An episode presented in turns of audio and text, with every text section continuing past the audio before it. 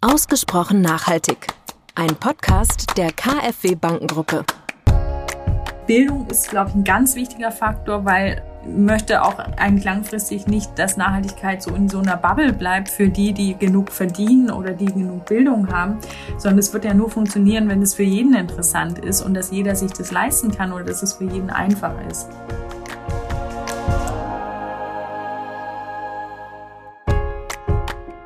Herzlich willkommen zu einer neuen Folge von Ausgesprochen Nachhaltig, dem KfW-Podcast rund um Nachhaltigkeitsthemen. Wir sprechen in der heutigen Folge mit Mimi Sewalski. Sie ist Geschäftsführerin des Avocado Store und leidenschaftliche Überzeugungstäterin in Sachen Nachhaltigkeit über das Thema nachhaltiger Konsum und Lifestyle. Äh, ja, willkommen, Frau Sewalski. Schön, dass Sie da sind.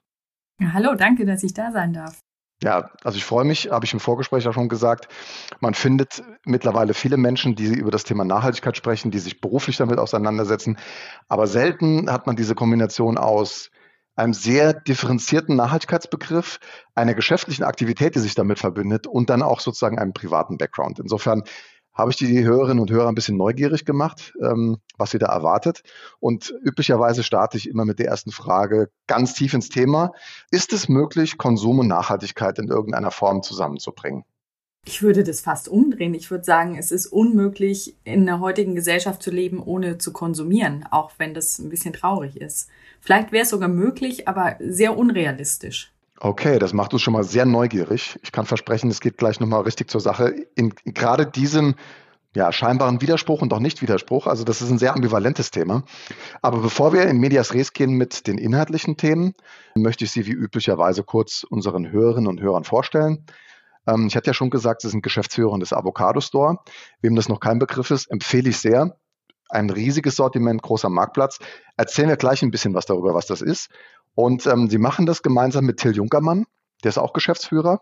Das klingt ja erstmal unspektakulär. Ein Online-Marktplatz denkt ja jeder, klar weiß ich, was das ist. Aber bei Ihnen finde ich das nochmal ganz spannend, wenn man sich mit Ihrer Person auseinandersetzt, wie Ihr Weg dorthin war. Nehmen Sie uns doch mal nochmal mit und erzählen Sie uns, wie Sie da überhaupt hingekommen, wo Sie heute sind ist ein langer Weg gewesen, das kann ich schon mal verraten und auf jeden Fall auch kein zielstrebiger. Ähm, ich stelle ja auch bei uns die Leute ein und erzähle dann gerne, dass ich ein Herz für QuereinsteigerInnen habe, was wahrscheinlich daran liegt, dass ich selbst Quereinsteigerin bin. Also ich habe ähm, nach dem Abitur Soziologie und Kriminologie studiert. Das heißt, die Gesellschaft hat mich schon immer interessiert. Ich habe auch während des Studiums mal äh, Konsumverzicht gemacht und darüber eine Hausarbeit geschrieben. Das war so ein Selbstexperiment. Da können wir heute nicht drüber reden, das dauert zu lange. Es war auf jeden Fall sehr interessant, was das mit mir gemacht hat. Und dann bin ich nach dem Studium nach Venedig, ähm, habe da ein Stipendium gehabt, habe da jemanden kennengelernt, in den ich mich verliebt habe, bin mit dieser Person nach Israel gezogen, nach Tel Aviv und habe dort für Hightech-Startups gearbeitet. Das war nie der Plan. Aber wie das so ist, wenn man dann einen deutschen Akzent hat in Israel, wird man viel angesprochen von, von Startups, ähm, die dann versuchen, jemanden zu finden, der vielleicht den deutschen Markt für sie regeln könnte aus Israel aus. Und ja, bei einem habe ich dann Ja gesagt. Es war ganz interessant, der Job. Es war auch schon E-Commerce, also da merkt man schon vielleicht der erste Punkt. Und ähm, irgendwann war das allerdings mit der Liebe vorbei und ich bin in Hamburg gelandet. Ich versuchte es so kurz wie möglich zu erzählen übrigens. Ähm. Ja, ja, das ist aber Sie, also, Sie haben es schon ein paar Mal gemacht, das merkt man. Äh, insofern, Sie, das geht so flüssig und ist so toll. Also reden Sie ruhig weiter, es sind so viele spannende Punkte drin. Okay. Und ich bin in Hamburg gelandet äh, per Zufall, weil ich dachte, da gibt's äh, Arbeit und, und Wohnungen, während ich dachte, in Berlin gibt's zwar Wohnungen, aber vielleicht keine Arbeit. Damals war das noch so, das war 2008 dann. Und äh, ich habe während meines Studiums schon als äh, Kreative in einer Werbeagentur gejobbt. So habe ich mein Studium mitfinanziert und habe dann meinen alten Chef in München angerufen und habe gesagt, ja, ich sitze jetzt hier in Hamburg, ähm, ich würde gerne in der Agentur arbeiten, hast du irgendwelche Tipps für mich? Und so bin ich in der Werbeagentur gelandet, habe da ein paar Jahre verbracht, nicht nur in einer Agentur, sondern habe mich ein bisschen versucht, auf strategische Planung zu konzentrieren. Das heißt, zu gucken, wie muss man Marken aufbauen, was macht eine Marke authentisch. Und dann habe ich aber gemerkt, das macht total viel Spaß, wenn man so tolle Kunden hat wie Yogi Tea oder Greenpeace Energy, aber es macht eben keinen Spaß mehr, wenn man plötzlich einen Orangensaft verkaufen soll, mit dem Ziel, dass Mütter ihn kaufen, weil sie denken, er wäre gut für Kinder, aber er war es halt nicht. Und das war so vielleicht eine sehr frühe Midlife-Crisis. Äh, ich habe auf jeden Fall, ich glaube, innerhalb von zwei Tagen gekündigt und habe dann gesagt, dann gehe ich halt wieder in die Gastronomie. Das habe ich mein Leben lang gemacht nebenbei. Ich musste mein Studium selbst finanzieren mich da immer wohlgefühlt. Ein Tresen ist Heimat für mich. Und ähm, ja, und dann äh, habe ich während der Gastronomie, das macht sehr viel Spaß, das ist aber auch anstrengend und vor allem ist es halt doch relativ sehr viel Routine. Also man hat nicht so viel Abwechslung. Und als ich gemerkt habe, dass ich morgens anfange, Lateinübersetzungen zu machen, habe ich gemerkt, irgendwas scheint mir zu fehlen im Kopf. Ähm, und habe dann beschlossen, ich versuche mich mal freiberuflich, nebenberuflich selbstständig zu machen und habe bei einer nachhaltigen Eventagentur angeheuert und habe die unterstützt tagsüber, wenn ich Zeit habe. Abends war ich dann immer in der Gastronomie. Und so habe ich den Gründer von Avocado Store kennengelernt, mitten in der Gründungsphase. Es waren zwei Gründer, Philipp Glöckler und Stefan Uhrenbacher. Und es war schon so, dass einer der Gründer damals gesagt hat, ah, ich habe eigentlich schon gar keine Lust mehr, ist doch irgendwie alles kompliziert. Und ich habe sofort Feuer und Flamme gefangen und bin eingestiegen. Etwas später ist einer der Gründer ausgestiegen. Deswegen kann man sagen, ich bin irgendwie die Gründerin, auch wenn ich irgendwie nicht die Gründerin bin. Das ist ein bisschen kompliziert bei uns. Ja.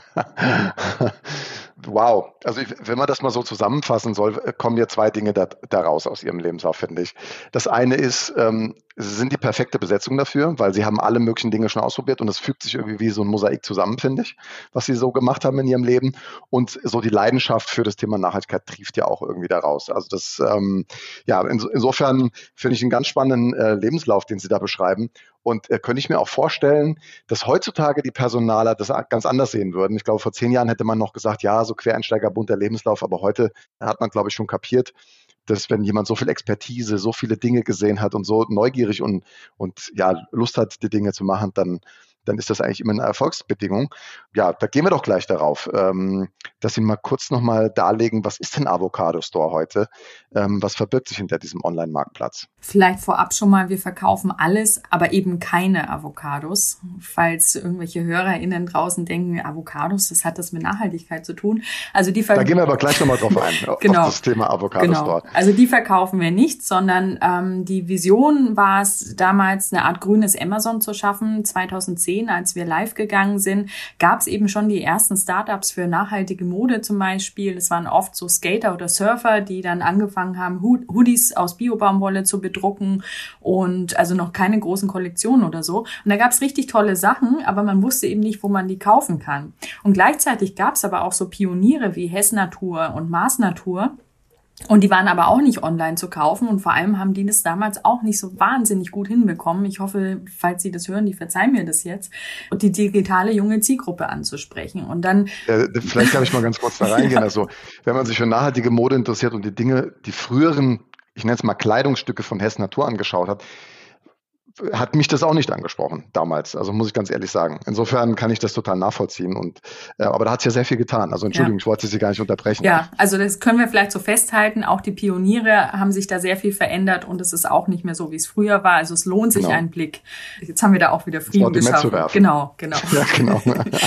Ja, und dann war die Idee, wir schaffen eine Plattform, wo, wo der Konsument, die, die Konsumentin alle Produkte zur Nachhaltigkeit findet, vergleichen kann und gar nicht erst sortieren muss, ist da was nachhaltig oder nicht, sondern einfach weiß, unter dieser URL avocadostore.de, da ist einfach alles nachhaltig. Das gab's halt damals noch überhaupt nicht digital. Und gleichzeitig, das darf man auch nicht vergessen, die ganzen Labels, äh, auch heute übrigens noch, sind ganz oft QuereinsteigerInnen. Das heißt auch Leute, die vielleicht vorher noch gar nicht so wussten, was auf sie zukommt, wenn man so ein Label gründet. Und es geht auch nicht nur um Mode, auch andere Produkte, andere Start-up-Ideen.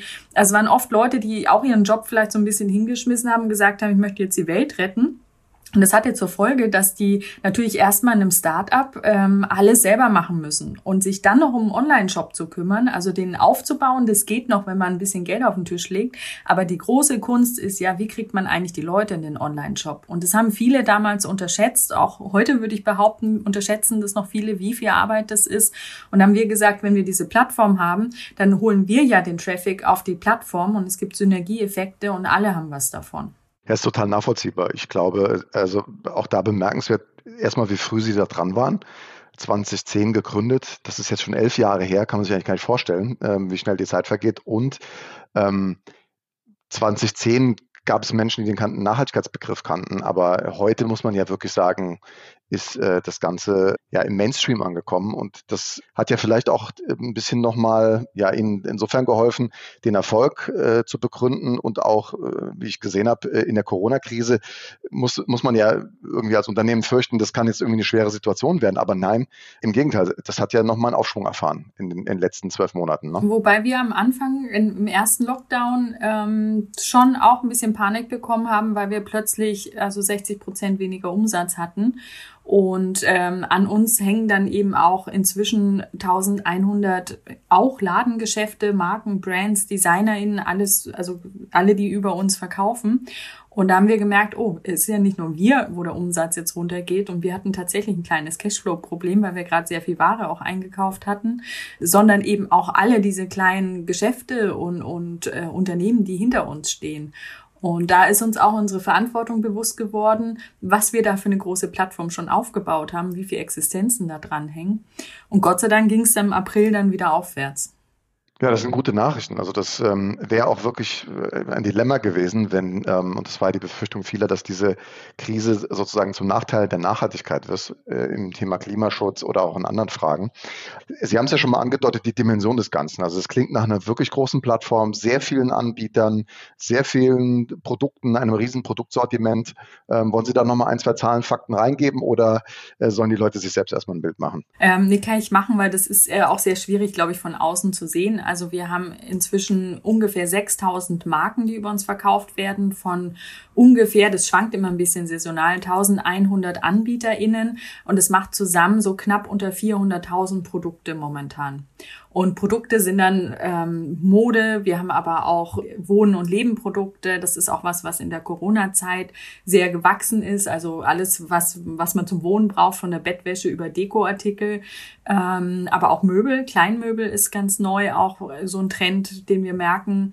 Und wir haben aber auch von Kinderklamotten über äh, Nahrungsmittel. Wir haben zum Beispiel einen Kaffee, der gesegelt wird und nicht geflogen wird. Das finde ich ganz Ach, spannend. Ja. Also okay, das ist wirklich spannend. So ganz viele kleine Sachen gibt's bei uns zu entdecken, die man vielleicht nicht sofort so erkennt. Was ist da eigentlich das Coole daran? Ja, ich finde es deswegen auch spannend, ähm, wenn ich das sagen darf, weil man mit so einer Plattform, äh, wie Sie sie geschaffen haben, ja auch dann wirklich einen großen Hebel hat. Und äh, ein Marktplatz ist ja etwas, äh, wenn man an die alten Marktplätze denkt, wo man umherschlendern konnte, sich das Warenangebot anschauen konnte, etwas Inspirierendes, etwas Pulsierendes.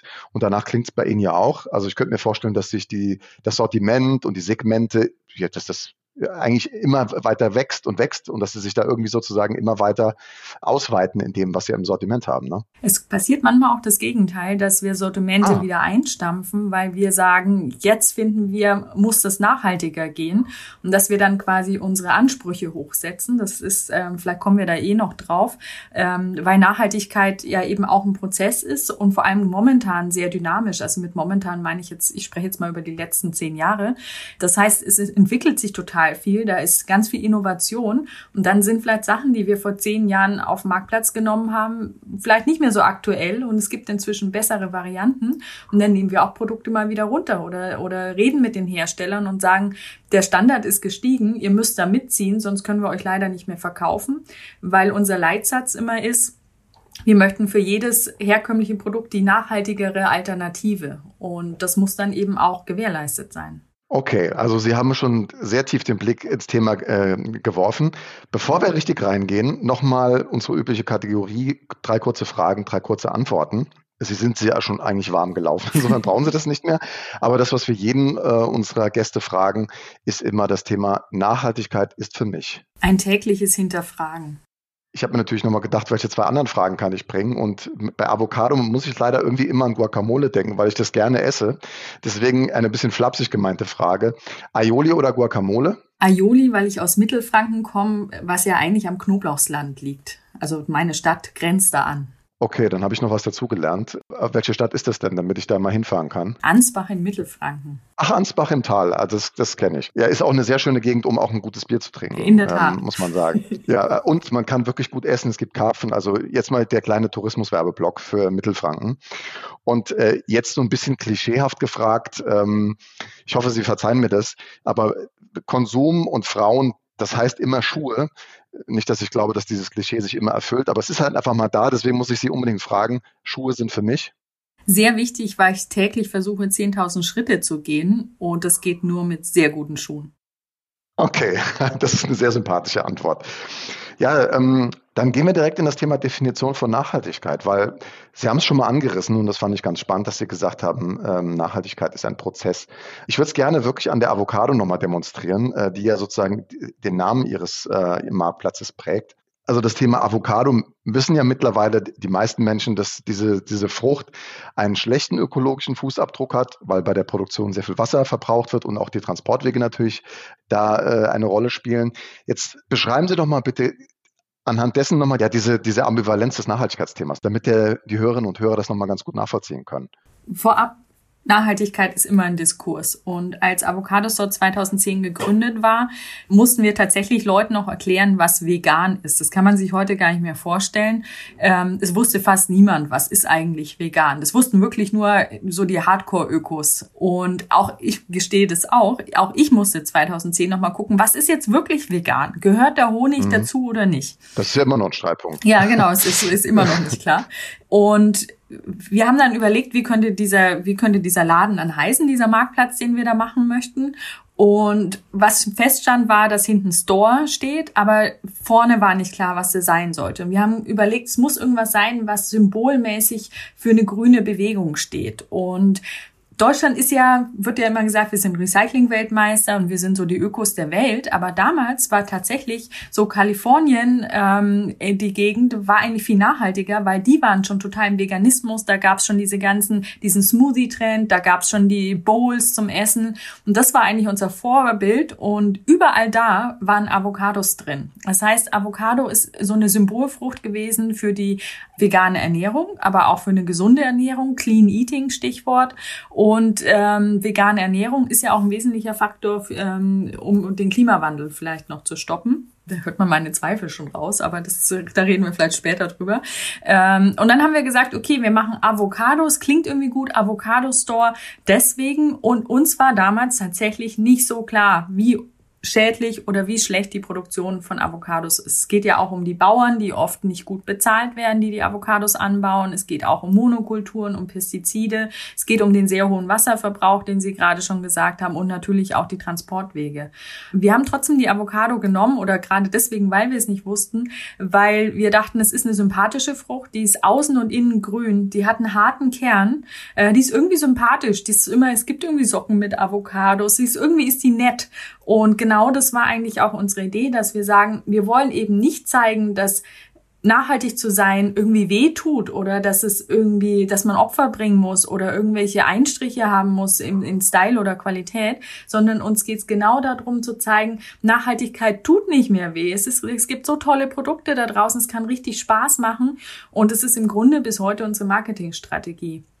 Und wenn man jetzt ähm, auf die Avocado nochmal guckt, also wir haben Kunden und Kundinnen, die schreiben uns jeden, also mindestens zweimal die Woche kriege ich eine E-Mail, warum, warum nennt ihr euch nicht um? Und dann frage ich mich immer, was ist denn die Alternative? Also nehme ich jetzt ein regionales Gemüse oder eine regionale Frucht, äh, dann rote Rübenstore oder also das funktioniert halt markentechnisch nicht und ich finde aber noch viel wichtiger, ähm, auch von der Ideologie funktioniert es für mich nicht, weil genau das ist Nachhaltigkeit, dieser Diskurs, diese Dynamik, auch die, die Standards verändern sich dauernd und es geht eben genau darum, den Diskurs zu führen, weil ähm, die Avocados ist trotzdem gesund, also hat wertvolle Fette, die guten Fette. Ähm, unter bestimmten Bedingungen kann man auch mal eine Avocado essen. Und äh, das ist eigentlich der Punkt, dass wir sagen, wir wollen eben auch Orientierung geben und wir wollen halt vor allem auch zeigen, wie einfach es ist, nachhaltig zu leben. Ja, also das finde ich deswegen auch ganz toll, also weil sich an diesem Thema genauso wie Sie es beschreiben, diese Ambivalenz zeigt, äh, dieses, ähm, ich sage mal so, ich finde, Sie beschreiben mit diesem Titel, den Sie haben, den Status quo bei dem Thema, weil es ist ja keine Alternative zu sagen, wir essen nie wieder Avocados äh, in unserem Leben. Und wie Sie sagen, es ist auch ein Prozess, es ist, ist eine Debatte, die man führen muss, weil es wäre ja auch keinem Avocado-Bauern damit geholfen, wenn die ganze Welt jetzt ab sofort Avocados boykottieren würde.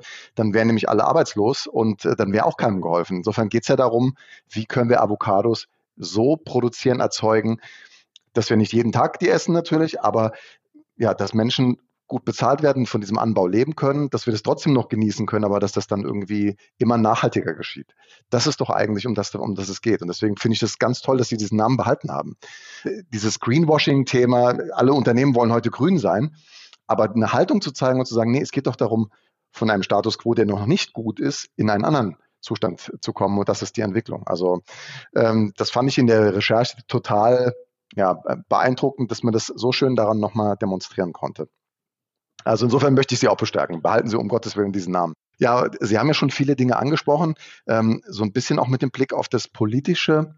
Hm, was sind denn aus Ihrer Sicht gerade so die drängendsten Themen und Fragen? Sie haben vom Klimawandel gerade gesprochen, aber ähm, was ist denn im Nachhaltigkeitskontext aus Ihrer Sicht das drängendste gerade? Ja, das ist, glaube ich, einfach der Zeitdruck, den wir haben. Also Sie sagen schon drängend und was genau. Also ich glaube, Mobilität ist gerade in Deutschland ein großer Hebel, Ernährung ist ein großer Hebel. Und wenn ich könnte, ich möchte jetzt gar nicht so weit vorgreifen, aber auch für uns VerbraucherInnen, warum, warum haben noch nicht alle Leute Ökostrom? Warum sind wir immer noch nicht beim Kohleausstieg viel weiter gekommen? Das sind so Sachen, das sind wirklich große Hebel, da, da liegen die Zahlen auf dem Tisch. Ähm, das müsste man nur machen und hätte schon große Effekte. Und wir sehen halt nur, wie uns die Zeit durch die Finger rinnt wir ein Ziel nach dem anderen eben nicht erreichen oder auch die Ziele viel zu weit in die Zukunft gesteckt haben, so dass man jetzt vielleicht noch nicht genug Druck hat. Und das macht mir halt große Sorgen. Deswegen ähm, würde ich sagen, wir müssen eigentlich alles machen, was wir machen können, weil es wird eh schon knapp. Dann legen wir doch den Finger gleich in die Wunde und fragen uns, was wir tun können, weil jeder ist ja ein Verbraucher ähm, und jeder ist jemand, der jeden Tag Konsumentscheidungen trifft. Vielleicht um nochmal das irgendwie einzuordnen, also wenn man sich das, das Thema anschaut, Sie sind ja Soziologin, ist das sozusagen gesellschaftlich betrachtet, industrialisierte Staaten leben heutzutage in Konsumgesellschaft, man kann es auch Wohlstandsgesellschaft nennen, wobei diese Wohlstandsdefinition, glaube ich, heute auch sehr stark hinterfragt wird. Und ich glaube, Wegwerfgesellschaft ist auch immer ein, ein Begriff, der da ganz gerne verwendet wird. Also, um es nochmal einfach zu sagen, wir sind nicht, wie das früher häufig war, in dem Thema, dass wir Waren gebrauchen, sondern dass wir Dinge verbrauchen. Und damit ist natürlich auch der Rohstoffverbrauch äh, gemeint. Und ähm, es geht darum, in einer Konsumgesellschaft nochmal ja, das Konsumbedürfnisse zu befriedigen. Sie haben es ja gesagt, das, das kann Essen sein, das kann Mode sein, das kann ein Smartphone sein, das können ganz verschiedene Dinge sein. Aber trotzdem ist irgendwie so das Gefühl, dass damit auch sich etwas Ambivalentes verbindet. Wenn wir uns das anschauen, es gibt ja verschiedene Einkommensmilieus in allen Gesellschaften, da gibt es verschiedene Konsumstandards, die sich da irgendwie etabliert haben. Wenn wir da eine, eine Veränderung hinkriegen müssen, müssen wir an diese Standards ran wie gelingt es uns denn als Gesellschaft, diese Verhaltensänderung hervorzurufen? Ja, gerade das Konsumthema ist ja da so besonders prägend. Also wir müssen auf jeden Fall mehr drüber reden. Ähm, und ich glaube, man muss sich auch klar machen, dass wir in der Gesellschaft eine große Schere haben. Öko zu leben, nachhaltig zu leben, ist schon auch ich sage mal ein Bubble-Thema, ich meine damit aber eigentlich ein Elite-Thema. Ne? Also es hat was mit Informationen zu tun, es hat was auch mit Zugang zu bestimmten Ressourcen zu tun und es hat leider auch immer noch was mit Geld zu tun. Also es gibt natürlich Wege, nachhaltig zu leben und auch Geld zu sparen. Aber wer jetzt ähm, beides möchte, also einen bestimmten Lebensstil zu haben und äh, nachhaltig zu leben, der wird erstmal aus meiner Sicht ein bisschen tiefer in die Tasche greifen müssen.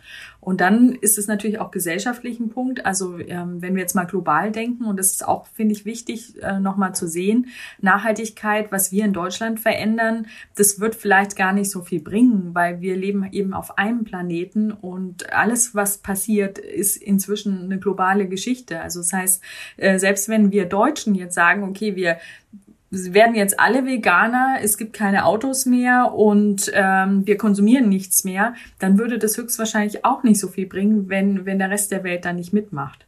Der Punkt ist, wenn wir auf Nachhaltigkeit gucken und auf den eigenen Konsum, dann muss man erstmal wissen, was ist nachhaltig. Das ist gar nicht so einfach. Ne? Wir nehmen mal äh, die Fashion-Branche raus. Also äh, es gibt einen Siegeldschungel, jetzt gibt's noch den grünen Knopf, sogar von staatlicher Seite. Aber ich bin mir sicher, wenn ich jetzt äh, vor die Tür gehe, ich wohne hier in Hamburg-Ottensen, also da ist sehr viel Publikumsverkehr und ich frage irgendwie zehn Leute, ich glaube nicht, dass von den zehn mehr als eine Person mir sagen könnte, äh, was der grüne Knopf ist. Also es ist einfach nicht bekannt und selbst wenn irgendwas bekannt ist, auch das GOTS-Siegel und das IVN-Siegel, die aus meiner Sicht auch besser sind als der grüne Knopf, da blickt ja kein Mensch mehr durch. Also Und dann läuft man durch die Stadt, man sieht überall Werbung, man wird total beeinflusst, man ist auf Social Media, ähm, man ist viel digital unterwegs. Also das heißt, da prasselt dauernd irgendwelche Informationen zum Konsum ein, was ich brauche, um schön zu sein, was ich brauche, um glücklich zu sein, was ich brauche, um ein guter Ehepartner zu sein oder was auch immer. Das ist halt auch Werbung, leider. Wo soll ich denn da noch wirklich klar entscheiden können, was ich heute wirklich brauche? Und ich glaube, das haben viele in Corona auch gemerkt, dass sie gar nicht so viel brauchen, wie sie dachten. Einfach weil da dieses ganze System so ein bisschen zusammengeklappt ist. Die Mobilität ist auch ein bisschen weggefallen, vor allem im ersten Lockdown. Und wir waren wieder mehr bei uns. Und ähm, das ist auch was, was ähm, jetzt vielleicht nicht nur in der Soziologie, sondern sogar in der Psychologie ähm, auch schon hochgekommen ist, dass wenn wir unglücklich sind, haben wir eigentlich die Tendenz, doch mehr zu konsumieren. Und das ist was, wenn man das verstanden hat für sich selbst, ähm, ich glaube, das könnte ein großer Hebel sein. In der kleinen Ebene, also äh, Sie merken, ich springe von der kleinen in die große Ebene, aber das hängt eben auch alles so zusammen. Also was, was ich individuell tue, also auch wenn ich irgendwie, ich wohne hier wirklich mitten in so einem Einkaufsgebiet, ich werde natürlich auch dauernd verführt von Schaufenstern etc. Ähm, das heißt, wenn ich da durchlaufe, frage ich mich auch wirklich, brauche ich das, wenn ich den Impuls spüre, irgendwas zu kaufen, brauche ich das wirklich? Was verursache ich mit dem äh, Kauf? Das ist wie so eine äh, kleine Muskelübung, die ich dann eben mit meinem Gehirn mache ähm, und versuchen wirklich rauszufinden, warum möchte ich das haben? Und meistens brauche ich es dann eben nicht mehr. Und wenn man das auf die Gesellschaft hochzieht, ist halt auch die Frage, brauchen wir SUVs? Brauchen wir Elektro-SUVs? Ich, ich glaube eigentlich nicht. Also es gibt andere Möglichkeiten zu fahren. Es gibt andere Möglichkeiten für Mobilität. Brauchen wir wirklich Kohle? Ich es gibt halt Alternativen. Und da geht es auch immer darum zu gucken, was verursacht mein Konsum auch langfristig. Nachhaltigkeit kommt ja aus der Forstwirtschaft. Vielleicht äh, war das schon in einem der anderen Podcast-Folgen mal Thema. Aber es geht ja darum, nicht mehr zu verbrauchen, als nachwachsen kann. Und das ist eigentlich der Schlüssel zu dem Ganzen. Ja, Sie haben ganz viele Dinge angesprochen. Also ähm, die Transparenz, bewusste Entscheidungen treffen zu können, die Frage danach, wie ist der Wohlstand definiert. Aber wenn wir es jetzt äh, nochmal sagen, ich meine, Corona haben Sie als Beispiel gebracht in der Psychologie ist es ja so, Krisen sind ein unheimlicher Hebel für Verhaltensänderung. So, jetzt ist diese Krise hoffentlich bald mal vorbei oder gefühlt ist sie bei vielen wahrscheinlich schon vorbei, gerade bei denjenigen, die, die geimpft sind und merken, das Leben nimmt so langsam wieder ein bisschen gewohnte Fahrt auf irgendwie. Hm, ich frage mich trotzdem aber immer, wie kann man diese nachhaltige Veränderung auch wirklich gerade beim Konsum irgendwie so hervorrufen? Und dafür braucht es doch irgendwie positive Vorbilder? Braucht es da nicht Inspiration, jemand, der mir zeigt, es gibt eine andere Wohlstandsdefinition, es gibt einen anderen Konsumstil, ich kann auch mit anderen Dingen glücklich sein. Was halten Sie davon? Äh, finde ich ein super Ansatz. Könnte man für Unternehmen sehen, kann, kann man politisch sehen. Ich bin auch ein großer Fan der Gemeinwohlökonomie. Also auch vielleicht aufzuzeigen, warum tun Sachen was Gutes. Und auch das ist auch schon in Studien rausgekommen, dass Konsumenten und Konsumentinnen gerne anders kaufen, wenn sie verstehen, was die Selbstwirksamkeit ist. Also das heißt, ich, ich verstehe, wenn ich, ähm, es gibt auch manchmal so Unternehmen, möchte jetzt keine Marken nennen, weil ich das unfair finde, wenn ich für einen Werbung mache und für die anderen nicht. Aber manchmal gibt es so Produkte, wo man ein Produkt kauft und ein anderes wird jemandem noch zusätzlich geschenkt, der das benötigt. Also zum Beispiel mit Schuhen gab es das oder anderen Sachen da gibt man dann gerne etwas mehr Geld aus, weil man dann weiß, mit meinem Kauf habe nicht nur ich einen guten Schuh, der auch nachhaltig und fair produziert wurde, sondern ich ermögliche auch jemand anders, der sich keinen Schuh kaufen kann, eben auch einen Schuh zu bekommen. Oder ich spare so und so viel CO2, wenn ich da und da einkaufe. Oder ähm, ich verhindere irgendwas anderes. Das ist das Prinzip der Selbstwirksamkeit und das, ähm, das ist, glaube ich, sehr, sehr wirksam, weil niemand möchte ja per se den Planeten ähm, zerstören. Das ist vielleicht auch nochmal so persönlich persönlich gesehen, in jedem von uns, niemand möchte ja wirklich jemand anderen was Böses tun. Also jetzt wären wir fast philosophisch. Also ich glaube tatsächlich, dass wir eigentlich eher immer alles was Schönes und was Gutes wollen. Wir sind soziale Wesen. Also ich kenne viele Menschen, die ertragen es nicht, wenn irgendwo ein Konflikt oder ein Streit ist. Und ich glaube, das sind sehr viele Menschen, denen das so geht. Das heißt, wir wollen ja eigentlich das Gute. Wir wollen keine Kinderarbeit. Und das heißt, wenn wir wissen, wenn wir das tun, dann haben wir das nicht, dann fühlen wir uns auch gut. Äh, ich vergleiche das auch gerne mit dem Diätjoghurt früher. Das hat man dann gekauft. Also es in den 90ern gab, da stand auch überall ja, immer ja. Diät drauf. Das hat man dann ja, gekauft genau. und dachte sich dann, ja, ist doch toll, ich tue mir was Gutes. Ich tue mir weniger was Schlechtes, ich tue mir was Gutes. Und das ist, glaube ich, schon ein Prinzip, wo man auch äh, zum Beispiel grüne Startups besser unterstützen könnte oder auch Innovation total fördern könnte. Es gibt's schon ein bisschen, aber ich finde, das ist wirklich ausbaufähig. Gibt es aus Ihrer Sicht da schon Vorbilder für einen nachhaltigen Lifestyle, der einem genau das transportieren könnte? Weil ich sage mal so, fragen Sie einen Promi, fragen Sie irgendjemanden, einen Hollywood-Star, die sagen alle, Nachhaltigkeit ist ganz toll, fliegen trotzdem im Privatjet dann zu irgendwelchen wichtigen Konferenzen. Gibt es da schon jemand, wo Sie sagen, da könnten wir uns doch mal äh, orientieren? In Amerika gibt's eine Bloggerin, die kennen jetzt bestimmt auch viele, ähm, wenn ich das jetzt erzähle. Die hat einfach gezeigt, wie sie innerhalb eines Jahres ihren ganzen Müll in ein kleines Einmachglas ge äh, gebracht hat. Also sie hat es geschafft, quasi ganz wenig Müll nur zu produzieren ähm, und war so eine Vorreiterin ähm, für Zero Waste. Ich glaube, ihr Instagram-Account heißt Trash for Chossers oder so ähnlich. Also ich habe es jetzt nicht ganz parat. Ähm, aber das ist jemand, die in einer Zeit, wo Konsum noch richtig geil war, quasi schon gezeigt hat, ich kann konsumieren, aber ohne Müll. Und ich zeige euch, wie das geht. Die hatte dann immer ein Besteck dabei oder eine Flasche. Und inzwischen hat die in New York, glaube ich, mehrere Läden sogar und äh, hat quasi unverpackt Läden. Oder auch die ganze Unverpackt-Bewegung in Deutschland. Also jede Stadt hat inzwischen Unverpackt-Laden. Das finde ich auch großartig. Und ich bin ja als Soziologin, mache ja gern so Milieustudien hobbymäßig. Das heißt, ich gehe da auch mal rein und gucke mir mal die Leute an. Und ich finde, das Publikum ist sehr gemischt. Also ich glaube, es würde viele Menschen überraschen, wen sie da alles im Unverpackt-Laden treffen. Sie haben ja schon ganz viel gesagt, was der Einzelne tun kann. Insofern kann ich mir diese Frage auch sparen, weil ne, ein Bewusstsein entwickeln, was hat das für einen Impact? Selbstwirksamkeit haben Sie genannt. Es sind ganz viele Dinge, die, die jeder Einzelne tun kann bei seinen täglichen Konsumentscheidungen. Hm, jetzt fragte ich mich natürlich aber, wenn Sie ein, ein ähm, Online-Marktplatz sind, der natürlich Dinge verkauft, ähm, wir brauchen ja letztlich irgendwie auch Suffizienzstrategien. Also für jeden, der das nicht weiß, es geht darum, weniger zu verbrauchen, also eine Zurückhaltung bei Dingen äh, zu haben, also dass nicht mehr jeder ein Haus baut, dass nicht mehr jeder irgendwie ein Auto fährt. Sonst können wir unsere Ziele, die wir uns gesetzt haben, auch gar nicht erreichen. Ähm, trotzdem muss man ja irgendwie eine Wirtschaft am Leben halten, weil viele Unternehmen haben sich halt einfach auf die Produktion und Verkauf von Konsumartikeln ähm, spezialisiert. Was sind denn da aus Ihrer Sicht so erfolgsversprechende Herangehensweisen? Also bei Mode fällt einem natürlich Secondhand irgendwie immer ein.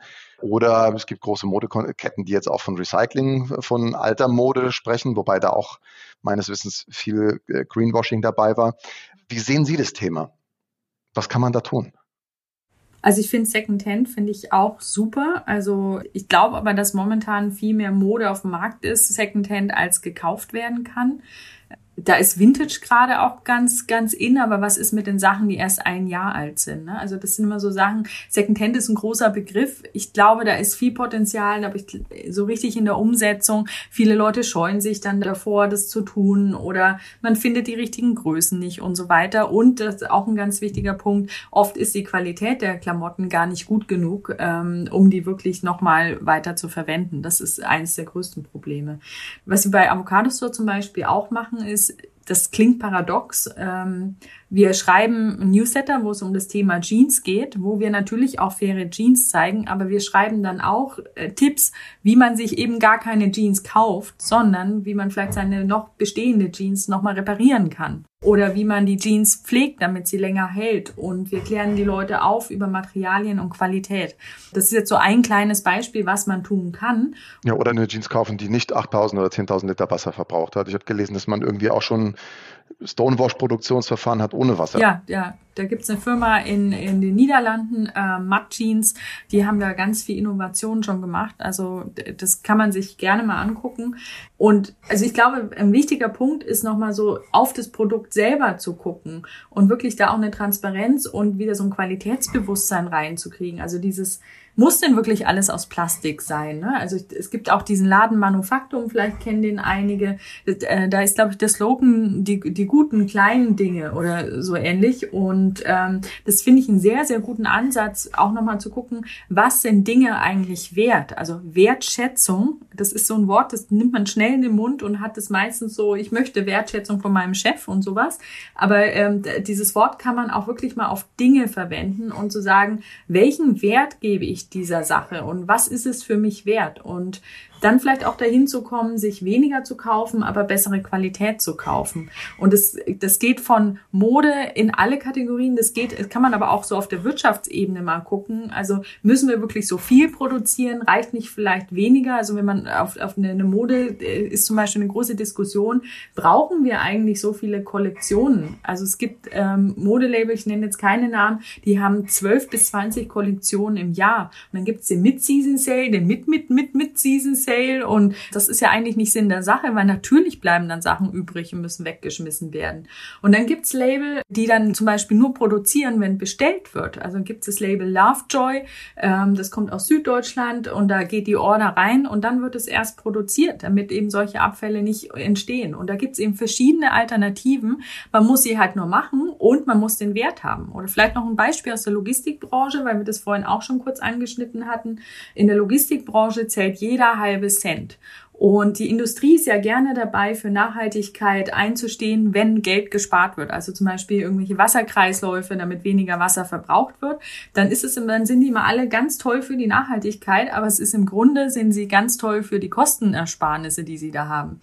Also da geht es eigentlich um Geld. Und, und das ist vielleicht auch nochmal ein Punkt für Nachhaltigkeit. Nachhaltigkeit heißt eben auch den Wert der Nachhaltigkeit zu schätzen und in die Zukunft zu blicken und die Langfristigkeit zu sehen. Und das ist ist ein Wert, der auch im Grunde Geld ist. Man muss es halt nur länger denken und länger rechnen.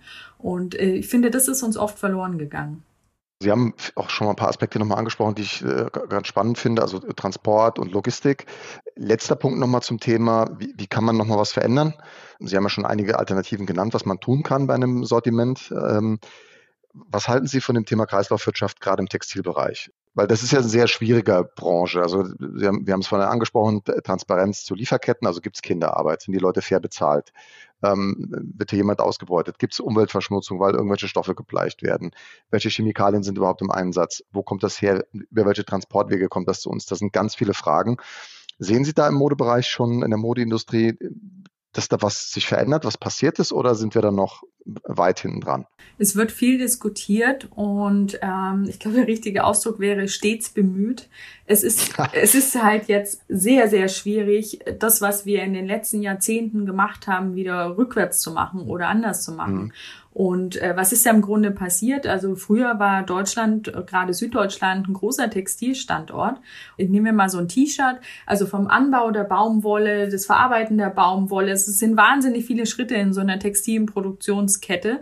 Da hat man dann geguckt, wo kriege ich welchen Schritt am günstigsten. Das heißt, so ein T-Shirt reist manchmal mehr, als wir in unserem ganzen Leben reisen, weil nämlich ähm, die Baumwolle in einem Land ist, die Verarbeitung der Baumwolle im anderen, das Färben wieder in einem anderen Land, die Konfektion in einem einem anderen Land und so weiter, so dass man vielleicht irgendwie ein T-Shirt hat, was äh, schon irgendwie 15 Länder gesehen hat, wenn es blöd läuft und dann in Deutschland verkauft wird. Und warum machen wir das? Weil das immer noch günstiger ist, als in Deutschland zu produzieren. So, das heißt, es geht irgendwie um Margen und es geht um Gewinne. Und diesen ganzen Prozess, diese ganzen Produktionsketten wieder rückwärts zu machen, um was Kreislauffähiges zu schaffen, das ist immens schwer. Das ist ein Riesenprojekt und ich habe ganz, ganz viel Respekt vor jeder Marke, die versucht, da sich zu verbessern und es anzugehen.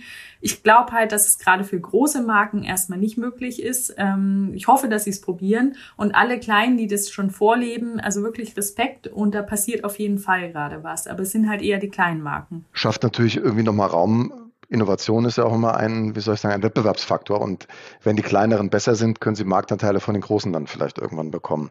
Sie hatten das Thema Logistik schon mal angesprochen. Wie schafft man es da als Online-Marktplatz überhaupt nochmal in nachhaltige Richtung sich zu verändern? Weil wenn jemand was bei Ihnen bestellt, muss das ja irgendwie transportiert werden.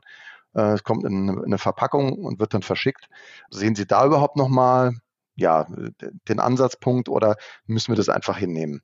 Da müsste man auch nochmal darauf hinweisen, dass der Online-Versand gar nicht so schlimm ist, wie, wie das immer angenommen wird. Also ich weiß, dass ich jetzt unglaubwürdig bin, weil ich Online-Versand mache, aber da gibt's auch wirklich neutrale Studien zu und äh, wenn jemand Interesse hat, ähm, kann ich die gerne auch weiterleiten. Das Ding ist, der Online-Versand ist deswegen der Transport gar nicht so schlimm, wie viele denken, weil auch im Ladengeschäft die Sachen angeliefert werden und weil die Ladengeschäfte oft sehr viel Strom verbrauchen, weil sie Klimaanlagen haben und Beleuchtung und oft offene Türen und so weiter weiter und auch die müssen lagern. So, wie kann jetzt ein Online-Versand nachhaltiger werden? Wir waren oder sind immer noch in einem Forschungsprojekt, ähm, das heißt äh, Praxpack, zusammen mit Chibo und mit Otto und haben letztes Jahr, also 2020, ein Pilotprojekt gemacht für Mehrwegverpackung. Ähm, das heißt, wir haben auf Avocado Store mal getestet, ähm, was ist denn, wenn wir jetzt hier Mehrwegverpackung nehmen? Gibt schon andere Läden, nenne ich auch gern zum Beispiel Memo, ein Büroversand für nachhaltige Sachen, auch ein ganz toller Laden. Ähm, die haben zum Beispiel eine Mehrwegbox. So. Und wir haben, wir haben geguckt, wie wäre das denn, wenn wir das bei Avocado Store versuchen und auch Otto und Chibo haben das versucht. Und wir haben festgestellt, dass eine Mehrwegverpackung für uns nur nachhaltiger ist, wenn sie tatsächlich mindestens acht bis neun Mal im Umlauf ist. Und das hat sie aber nicht geschafft. Und das war eine ganz wichtige Erkenntnis für uns. Das heißt, wir arbeiten jetzt weiter dran. Wir versuchen wirklich rauszufinden, was ist jetzt die nachhaltigste Verpackung. Spoiler, Plastik ist ganz vorne dabei, einfach weil es recycelbar ist. Und wenn man dann noch recyceltes Plastik nimmt, ähm, also übrigens auch ein Unding in Deutschland, dass neues Plastik günstiger als recyceltes Plastik ist. Das ähm, macht es halt auch nicht einfacher. Ja, oder es wird verbrannt. ja, oder es wird verbrannt, genau. Und ich habe ehrlich gesagt, mein zartes Ökoherz wehrt sich dagegen, noch mehr Plastik in die Welt zu schicken, was dann vielleicht doch nicht richtig entsorgt wird und in den Böden und in äh, und Meeren landet und letztendlich auch in unseren Körpern. Deswegen selbst wenn es CO2-bilanztechnisch das Nachhaltigere wäre, bin ich trotzdem dagegen, einfach weil es Plastik ist. Und das ist vielleicht auch nochmal zur Bewertung von Nachhaltigkeit. Das ist halt auch viel mehr als CO2-Bilanzen. Um Ihre Frage jetzt wirklich nochmal zu beantworten, ähm, es hat einen ganz großen Fokus bei uns, das Thema grüne Logistik. Wir arbeiten jetzt gerade in einer Verpackung, die wir möglichst dann auch all unseren AnbieterInnen zur Verfügung stellen möchten. Und ähm, ich glaube, dass die Zukunft dahin führt, dass auch ein Avocado Avocado Store mit den Großen dann zusammenarbeiten muss, weil eine nachhaltige Verpackung und nachhaltiger Online-Versand wird nur funktionieren, wenn es wirklich gut skaliert ist. Und da brauchen wir eben dann auch die Großen. Und ich freue mich sehr, dass die auch bereit sind, da mit reinzugehen und sich das anzugucken. Und warum machen die Großen das? Also das ist schon so, dass sie dann jeden halben Cent nochmal dreimal mehr umdrehen, obwohl sie eigentlich mehr Budget haben als ein Avocado Store. Dann bin ich wieder bei dieser Wertschätzung. Aber die haben natürlich auch ein Interesse dran, weil es geht inzwischen tatsächlich auch um den Verbraucher und die Verbraucherin, die einfach Nachhaltigkeit fordert. Und das ist genau der Weg, den wir brauchen und das finde ich super. Ja, also da bin ich total bei. Also die meisten Unternehmen treffen ja rationale Entscheidungen, keine emotionalen Entscheidungen. Und äh, Kosten und Erträge sind einfach ein sehr, sehr wesentliches Element für Unternehmen. Große Konzerne, sage ich mal, die sehr ja, rational aufgestellt sind. Ähm, kleinere Startups, da ist noch viel mehr Herzblut und Emotionen irgendwie drin, habe ich immer den Eindruck. Äh, trotzdem, wie Sie sagen, es ist ja auch ein rationales Argument, wenn man merkt, der Verbraucher erwartet etwas von mir, dann, dann muss ich mich halt äh, anpassen, umstellen, sonst verliere ich sozusagen meine Akzeptanz beim Verbraucher und die Relevanz meiner Produkte leidet dann. Ich würde noch mal eine Frage gerne stellen zu dem Thema Transparenz, weil das ja schon ganz oft äh, jetzt in dem Gespräch irgendwie angeklungen ist. Und Transparenz ist ja, wie ich finde, immer so der erste Schritt, um wirklich eine Veränderung zu schaffen, weil ohne Transparenz kann ich ja als Kunde, als Mensch überhaupt gar keine bewusste Entscheidung treffen. Das ist ja dann sonst immer irgendwie ja alles ein Trial-and-Error-Prinzip. Wie schaffen Sie es denn bei Ihren Produkten und Anbietern, diese Transparenz herzustellen? Gibt es da ein Audit? Müssen sich die bei Ihnen bewerben? Sie haben ja schon gesagt, Sie haben Nachhaltigkeitskriterien auch, die die Produkte erfüllen müssen. Wie können wir uns das nochmal vorstellen? Was tun Sie da? Also ganz wichtig, Avocado Store ist kein Stiftung Warentest oder nee, auch klar. kein Ökotest. Also das heißt, wir können es leider nicht leisten zu prüfen. Das war tatsächlich in der Gründungsphase auch ein Ansatz, dass wir überlegt haben, wir lassen jedes Produkt zu uns kommen und dann machen wir klinische Analysen und gucken, was ist da wirklich drin. Und dann war ganz schnell klar, das wird nicht finanzierbar sein. Ähm, also zumindest nicht mit den Mitteln, die wir damals äh, gehabt hätten. Und deswegen haben wir gesagt, okay, dann brauchen wir quasi eine Transparenz, die leicht zu handhaben ist, aber trotzdem viel bringt für den Konsumenten, aber auch für alle, die irgendwie auf der Seite sind und sich informieren wollen. Und ähm, das ist im Grunde verschiedene, verschiedene Ansätze. Also zum einen muss man sich, wenn man bei uns verkaufen möchte, bewerben bei uns. Dann muss man sich einem Interview mit uns stellen. Man muss einen Fragebogen ausfüllen. Wir haben sehr viel Erfahrung inzwischen, auch in verschiedensten Kategorien. Also bei Fashion gibt's andere Regeln als vielleicht bei Möbeln, einfach weil da andere Standards schon da sind. Und ähm, wenn dann eine Marke oder eine Designerin ähm, bei uns verkaufen darf, dann gucken wir uns jedes einzelne Produkt, was hochgeladen wird, auch nochmal an Und das ist jetzt ganz wichtig für alle, die sich fragen, ja, aber was ist denn jetzt mit der Transparenz? Also die Leute müssen selbst ausfüllen, welches Kriterium erfüllt ist und müssen quasi auch per AGB sich zu ver verpflichten, dass sie da keinen Bullshit reinschreiben. Wir kontrollieren aber dann tatsächlich jedes einzelne Produkt, was live geht, wird von uns nochmal angeguckt. Macht es Sinn, dass da bei der Bratpfanne jetzt steht, dass die vegan ist? Ähm, macht es Sinn, dass jedes Kriterium ausgefüllt ist? Das haben immer viele die Tendenz, immer alles ausfüllen zu wollen. Hauptsache, da steht irgendwas. Und manchmal ist lieber kurz und knackig als lang und kackig dann trotzdem auch transparenter. Und dann erst gehen die Sachen live. Und weil uns das immer noch nicht reicht, weil wir sind auch nur Menschen, ähm, haben wir gesagt, wie, Transparenz heißt für uns auch, wie vorhin bei der Avocado, in den Diskurs zu gehen. Das heißt, auf, auf unserer Seite kann man an jedem Produkt eine Frage stellen, die wird direkt an den, der das Produkt anbietet, weitergeleitet. Ähm, und man kann auch kritisieren, man kann natürlich auch gerne mal loben, haben wir auch kein Problem mit. Und das ist für uns eben auch Transparenz, dass wir Orientierung erstmal geben. Das heißt, man kann auch vergleichen bei uns. Man sieht dann, okay, es gibt hier drei weiße T-Shirts. Das eine ähm, arbeitet vielleicht mit einer Kooperative zusammen und das andere ist aber Bio-Baumwolle. Was ist mir wichtiger? Ach, da gibt's noch ein drittes, das macht sogar beides. Ne? Also das kann jeder dann auch selbst entscheiden, was für ihn nachhaltig ist. Und das ist vielleicht auch nochmal ein Punkt, weil wir vorhin das Thema vegan hatten. Nachhaltigkeit ist auch tatsächlich sehr subjektiv. Das war mir lange nicht so klar, bis ich die ersten Diskussionen hatte mit, mit anderen Menschen, die sich viel mit Nachhaltigkeit beschäftigen und wir dann uns immer so verfahren haben, was ist jetzt Nachhaltigkeit für mich und was ist das für dich?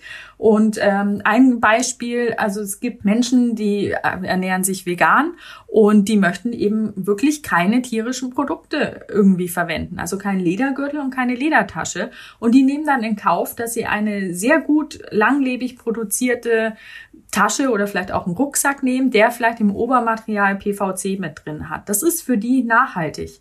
Und äh, das ist in Ordnung, das verstehe ich, weil es geht eben darum, dass das Produkt vegan ist. Und dann gibt es andere Menschen, die sagen, nee, also PVC kommt für mich nicht in Frage, auch wenn das nur im Obermaterial ein bisschen mit drin ist. Ich nehme dann lieber eine Ledertasche oder ein Lederschuh, weil Leder ist für mich eins der ältesten Materialien. Das ist natürlich und das ist nachhaltig. Und das kann ich als Avocadostore-Geschäftsführerin, diese Entscheidungen kann ich niemandem abgeben. Deswegen bleibt dann nur die Transparenz zu geben und zu sagen, du musst für dich selbst entscheiden, was für dich jetzt heute nachhaltig ist. Ja, aber das klingt für mich ja total nach einem Erfolgsgeheimnis, weil wir erleben ja gerade doch in dieser Nachhaltigkeitsdebatte, niemand möchte sich doch in seinem Leben irgendwas auferlegen lassen und bestimmen lassen, was er tut. Und deswegen bleiben ja Dinge einfach dann in eine individuelle Entscheidung. Also es ist mir unfassbar sympathisch und wahrscheinlich auch der einzige Weg, um eine nachhaltige Entwicklung zu vollziehen, weil wir sehen es ja, also wenn es heißt, ihr dürft nicht mehr nach Malle fliegen und dürft kein Schnitzel mehr essen, um es jetzt mal ein bisschen übertrieben zu sagen, da reagieren die Leute ja mit Ablehnung darauf.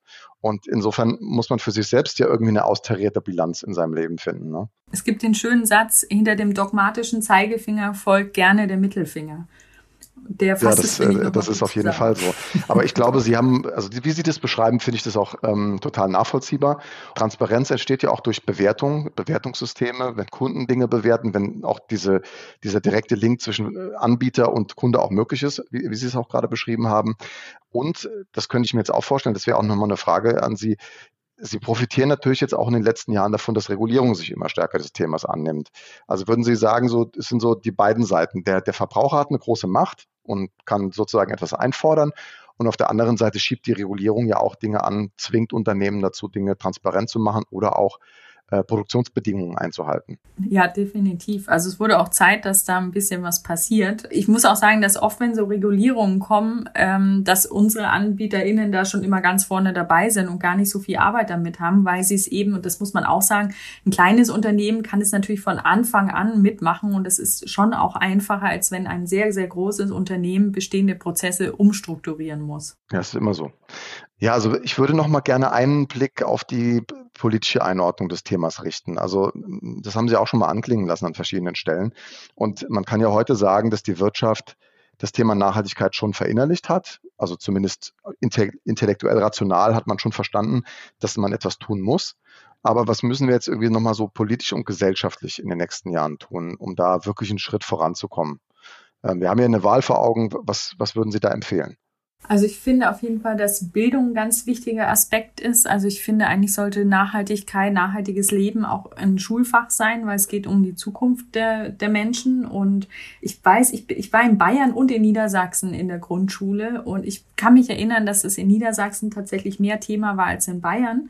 Aber es war in beiden nicht wirklich groß ein Thema. Also auch äh, zu wissen als Kind, wie hängt das alles zusammen, wie hängt Wetter eigentlich zusammen? Was, was, was macht das Ozonloch und solche Geschichten? Ne? Also ich bin in den 80ern geboren, da war der saure Regen und Waldsterben und ähm, frage mich die ganze Zeit, was ist eigentlich seitdem passiert?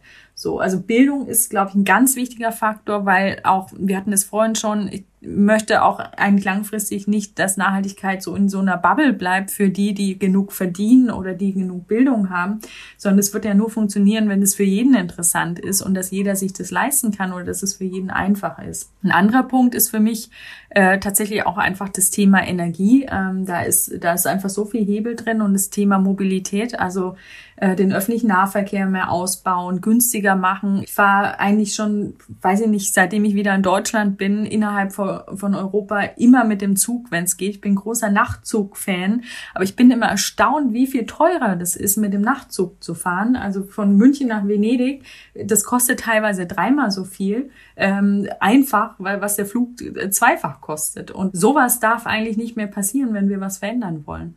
Ja, beziehungsweise ähm, ein großes deutsches Bahnunternehmen hat ja seine Nachtzugverbindung verkauft, glaube ich, nach Österreich, äh, weil man darin kein einträgliches Geschäft gesehen hat.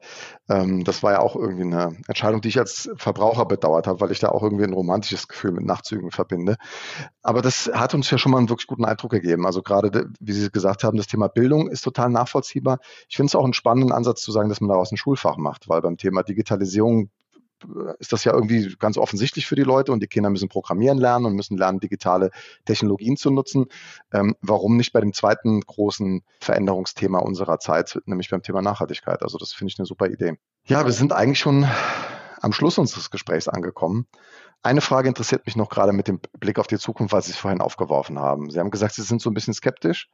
Ähm, was ist Ihr Blick auf diese Entwicklung, die wir noch nehmen als Gesellschaft, als Wirtschaft? Schaffen wir die Wende oder schaffen wir es nicht aus Ihrer Sicht, diesen nachhaltigen Konsum hinzukriegen, äh, im Einklang mit der Natur zu leben, wieder die Artenvielfalt zu schätzen und zu fördern?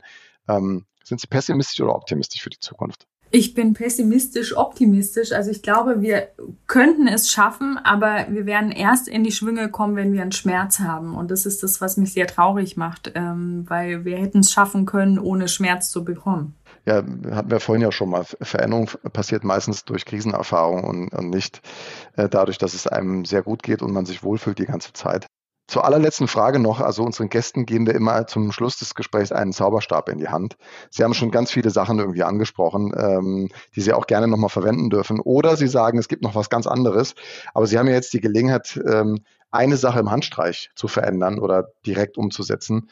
Welche wäre das, wenn Sie das jetzt könnten? Ich glaube, ich würde Ökostrom zur Pflicht machen. Es gibt nichts anderes außer Ökostrom ein drücklicher Appell. Die Frage habe ich mir auch im Laufe des Gesprächs jetzt dann gestellt, als Sie es gesagt haben, warum das eigentlich nicht der Standard ist. Ähm, aber funktioniert wahrscheinlich nicht, weil der Energiemix äh, irgendwie in Deutschland noch nicht entsprechend angepasst ist. Vielen Dank für dieses bunte Gespräch, das Sie uns äh, ermöglicht haben, dass Sie sich die Zeit genommen haben. Ich glaube, alle Hörerinnen und Hörer haben den Eindruck gewonnen, was für eine ja, ambitionierte, leidenschaftliche Kämpferin Sie für das Thema Nachhaltigkeit sind. Vor allen Dingen, was für einen tollen, erfahrenen Blick Sie da auf die Themen haben. Also Sie hatten es vorhin äh, immer gesagt, ähm, bei dem Thema Transparenz, bei Logistik und so, Glaubwürdigkeit. Ich glaube, die, die Bewertung von Glaubwürdigkeit ist extrem hoch bei Ihnen. Also äh, man hat heute erlebt, dass Sie da wirklich sich ganz, ganz, ganz viele Gedanken machen. Insofern ganz, ganz herzlichen Dank für dieses Gespräch und wir wünschen Ihnen persönlich und für den Weg von Avocado Store für die nächsten Jahre alles Gute. Vielen Dank, war ein sehr schönes Gespräch auch für mich.